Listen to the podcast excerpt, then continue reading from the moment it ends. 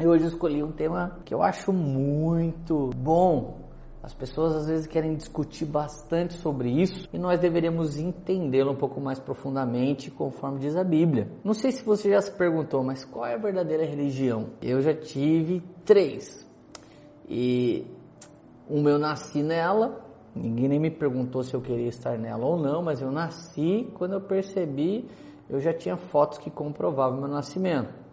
No meio do caminho, nós precisamos de respostas sobrenaturais. Eu tive uma irmã que foi é, um médico errou, acabou negligenciando com ela e ele praticamente matou a minha irmã. Ela ficou 15 minutos morta, com 3 meses de idade. Mas ela voltou. E quando ela voltou, ela cresceu sem falar, sem ouvir, sem enxergar. E ela viveu 10 anos, uma vida vegetativa. E quando a medicina não funciona mais, quando o nosso cartão de crédito não funciona mais, quando a gente não consegue encontrar um profissional na Terra, nós começamos a buscar respostas sobrenaturais. Então nós migramos para uma outra religião. E essa religião prometia curas sobrenaturais, essa religião prometia contatos com mortos evoluídos que poderiam nos ajudar no meio do processo. E por fim, eu me converti a Cristo. E quando eu tinha um vazio imenso no meu coração, quando drogas doideiras e todo tipo de coisa do mundo não preenchia mais o meu vazio, eu precisava de algo mais pesado que isso. E a minha explicação para minha conversão para um cara que vivia na doideira comigo foi o seguinte, eu disse para ele: se você pudesse pegar uma seringa e colocar todo tipo de coisa boa, maravilhosa e fenomenal que existe na Terra numa seringa e colocar na veia eu chamaria isso de batismo com o Espírito Santo. Quando eu recebi o batismo com o Espírito Santo, parece que penetrou dentro de mim todo tipo de sentimento de bem-estar, de bondade, de amabilidade, de prazer, de gozo, bum, instantaneamente. Então, Leandro, a verdadeira religião é o batismo com o Espírito Santo. Não, ele faz parte da verdadeira religião. Então, vamos para a Bíblia, para a gente tentar entender um pouco mais da verdadeira religião, beleza? Vamos lá comigo. Em primeiro lugar, o que é religião? É do latim religare. E para mim, essa é a minha opinião, a primeira religião foi fundada lá em Gênesis. Assim que Adão e Eva eles pecam, o Senhor aparece no Éden e os chama de volta. Então aí nasce a palavra chamado. O que é chamado? É estar perto de Deus, é voltar para Deus. Então o Senhor fala, Adão, Eva, onde vocês estão? E eles falam assim, ah, a gente a gente estava nu, a gente se sentiu envergonhado, então a gente se escondeu do Senhor. E ele disse, mas quem disse para vocês que vocês estavam nu? Na verdade ali caiu, né? A inocência e veio, né? Todo esse sentimento que nós carregamos como ser humano, segunda intenção, pé atrás, me sinto mal, não me sinto tão bem, uh, acho que estou sendo julgado. Esse, esse sentimento ruim nasceu na queda do homem. Ele perdeu a inocência e passou a entender sobre o bem e sobre o mal. Então, ali nasce a primeira religião. O Senhor mata lá um, um animalzinho e, e veste com roupas, com pele desse animal, Adão e Eva. Aquele animalzinho era um, um cordeirinho, e aquele cordeirinho apontava para o Cordeiro de Deus que tira o pecado do mundo Jesus. Então, quando o sangue foi derramado, eles foram limpos momentaneamente do pecado.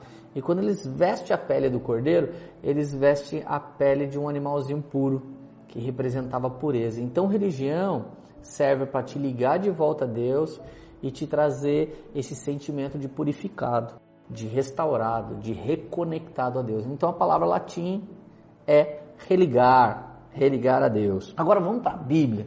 Isso aqui é minha opinião. Agora vamos para a Bíblia para ver o que, que ela fala. João capítulo 4, versículo 21. Aqui descreve um pouco da religião de Deus. Um dia, Jesus está falando com uma mulher. E essa mulher, ela já tinha tido cinco maridos, estava no sexto agora, ela estava tentando fazer a vida dela dar certo, mas até agora não tinha dado. E essa mulher, quando percebe que ela está falando com Jesus, ela faz a pergunta mais profunda da alma dela. E a pergunta dela era aonde aonde o homem devia adorar a Deus? Numa montanha, num templo, E aí vem uma série de perguntas. Eu devo adorar Deus com alimentos purificados? Eu devo adorar Deus com roupas corretas? Eu devo adorar Deus guardando dias certos? Eu devo adorar Deus caminhando daqui até outra cidade? Eu devo adorar Deus através do meu sacrifício? Eu devo adorar Deus colocando o véu na cabeça? Eu devo adorar Deus sentando na direita na esquerda? Eu devo adorar Deus dobrando meu joelho três vezes ao dia? Como eu devo adorar Deus? É a pergunta do ser humano, gente. O ser humano quer ter uma conexão com Deus. E aí vem um monte de respostas, um monte de palpite. Então vamos ficar com a palavra de Deus, que é a Bíblia. Então, capítulo 4 de João, Evangelho de João, versículo 21. Jesus declarou: Creia em mim, mulher. Está próxima a hora em que vocês não adorarão o Pai, nem neste monte, nem em Jerusalém. Vocês, samaritanos, adoram o que não conhece. Nós adoramos o que conhecemos, pois a salvação vem dos judeus. No entanto, está chegando a hora, e de fato já chegou, em que os verdadeiros adoradores adorarão o Pai em espírito e em verdade. Deus é espírito, e é necessário que seus adoradores o adorem em espírito e em verdade. Espírito e verdade fala de, de outros dois elementos. Espírito e verdade aponta para pão e vinho, corpo e sangue de Jesus ser tocado espiritualmente, responder espiritualmente e também em verdade é a verdadeira religião. Então, a verdadeira religião não troca sua roupa, a verdadeira religião troca sua mentalidade. E a sua mentalidade trocada pode ser que você troque algumas roupas. A verdadeira religião não tira de um cara um vício. A verdadeira religião tira do coração do cara o vício. E depois é uma questão de momentos para ele renunciar àquilo que acaba com a vida dele. Então a genuína religião causa transformação dentro e não fora. Tudo que é externo é um religar pela força do homem. Tudo que é interno é um religar pela força do espírito. Apocalipse 19, verso 7 diz assim: Regozijemo-nos, vamos alegrar-nos e dar-lhe glória, pois chegou a hora do casamento do cordeiro e sua noiva. Ela já se aprontou para vestir-se foi-lhe dado linho fino, brilhante e puro. O linho fino são os atos justos dos santos. Então preste atenção comigo. Lembra que num outro vídeo passado eu falei que o primeiro maior evento da vida de cada um de nós na Terra era se tornar filho de Deus? Sabe qual é o segundo maior evento da vida de todos nós? É estarmos no casamento de Jesus com a igreja. E não só estarmos, mas sermos a noiva. O segundo maior evento da minha e da sua vida é o maior evento de todos os tempos. O calendário escatológico, o calendário bíblico, fala felizes os convidados para as bodas do Cordeiro, para o casamento de Jesus. Então lá nós nunca mais vamos precisar de um religare, porque nós teremos ele e seremos um com ele para todo sempre. Mas sabe como que nós vamos nos vestir de noiva? Para vestir-se foi-lhe dado linho fino, brilhante e puro. O linho fino são os atos justos dos santos. Então basta crer, crer para a salvação. Mas na verdade o que vai nos vestir é a nossa fé em ação. Tiago diz: Vocês têm fé? Vai vir alguém que diz: Eu tenho obra. Abraão foi justificado pela fé com obra. A nossa fé não pode ser mórbida não pode ser estática, não pode ser passiva. Nossa fé tem que ser ativa. Religião é ação. Nós não só estamos ligados a Deus, mas devemos religar todas as pessoas ao nosso redor com esse Deus maravilhoso e todo-poderoso.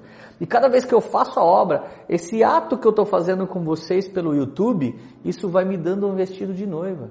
Existe uma recompensa pela boa obra. E a recompensa é ser vestida como uma noiva imaculada santa para estar para todo sempre com o seu Senhor. E por último, Tiago 1:27. A religião que Deus, nosso Pai, aceita como pura e imaculada é esta: cuidar dos órfãos, das viúvas e suas dificuldades e não se deixar corromper pelo mundo. Agora tome cuidado para você não se tornar uma igreja ativista. Uma igreja que ama só pobre não ama rico, ela pode ter se tornado uma igreja ativista. Uma igreja que ama só viúvo, mas também não quer trabalhar na restauração dos casamentos, pode se tornar uma igreja pensa. Quando a Bíblia fala de órfão e viúva, ela fala literalmente de órfão e viúva, mas também ela fala espiritualmente. Órfão é alguém que não tem como se ligar a uma família espiritual. Órfão é alguém que vai a algum tipo de culto, a alguma espécie de celebração religiosa e ele vai embora sem um abraço, sem um aperto de mão, sem se tornar um com aquela comunidade. Ele simplesmente é liderado virtualmente ou à distância. É por isso que nós nos reunimos em pequenos grupos, é por isso que nós queremos partir o pão, é por isso que nós queremos estar juntos, é por isso que nós estamos fazendo esses vídeos aqui no canal, porque nós queremos de alguma maneira que você não seja um órfão, que você pertença a alguma linhagem espiritual, alguma família espiritual. Viúva é aquela que não tem mais marido. Viúva é uma religião sem Deus presente. Viúva também, viúva é, é diferente de noiva. Noiva é alguém que espera, cheio de alegria e com muita esperança pelo casamento. A viúva é aquela que hoje carrega tristeza. Isso fala de uma religião, de uma igreja onde Deus é ausente, aonde o noivo não é presente, aonde o seu favor não está sobre nós nos envolvendo, aonde o toque sobrenatural de Deus não é presente. E por último, não se deixe corromper pelo mundo. Gente, algumas vezes nós corrompemos os valores do cristianismo achando que um homem bem-sucedido cristão não é um homem cheio de fruto do espírito, mas um homem cheio de dinheiro, mas um homem cheio de resultados.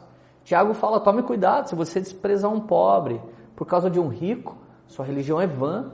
Se você desprezar uma viúva, um órfão, por causa de alguém que é incrível, engajado, cheio de sucesso conhecido, vocês estão fazendo acepção de pessoas.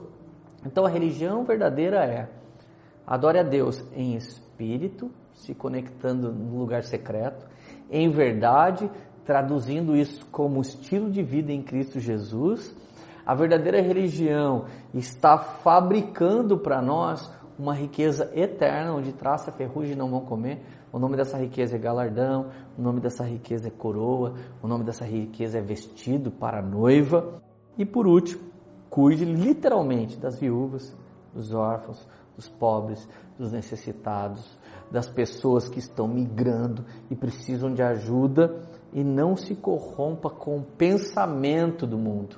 Não seja igual ao mundão, seja diferente. Você não é brasileiro, você não é americano, ou você não é alemão, você é da cidade eterna que está descendo do céu. Você é um cidadão celestial da nova Jerusalém celestial, a cidade de Deus, onde não haverá corrupção, onde a religião se completará. Quando ela se completa? No casamento. Nunca mais precisaremos de nada para nos ligar, porque estaremos ligados com Ele para todo sempre. Então, fé e boas obras revelam sim a verdadeira religião de Deus. Deus abençoe você. Espero que você esteja fazendo parte da verdadeira religião em espírito, em verdade, construindo esperança no coração das pessoas e um mundo melhor através das nossas atitudes cheias do Espírito Santo. Não pela força do nosso braço, mas pela força daquele que nos chamou porque a unção que vem dele e passa por nós e chega em alguém é poderosa para despedaçar todas as correntes, todas as amarras, toda a iniquidade que segura a humanidade. Deus abençoe, compartilhe esse vídeo, você que tem fome da verdadeira religião. Até o próximo vídeo. Valeu, Deus abençoe.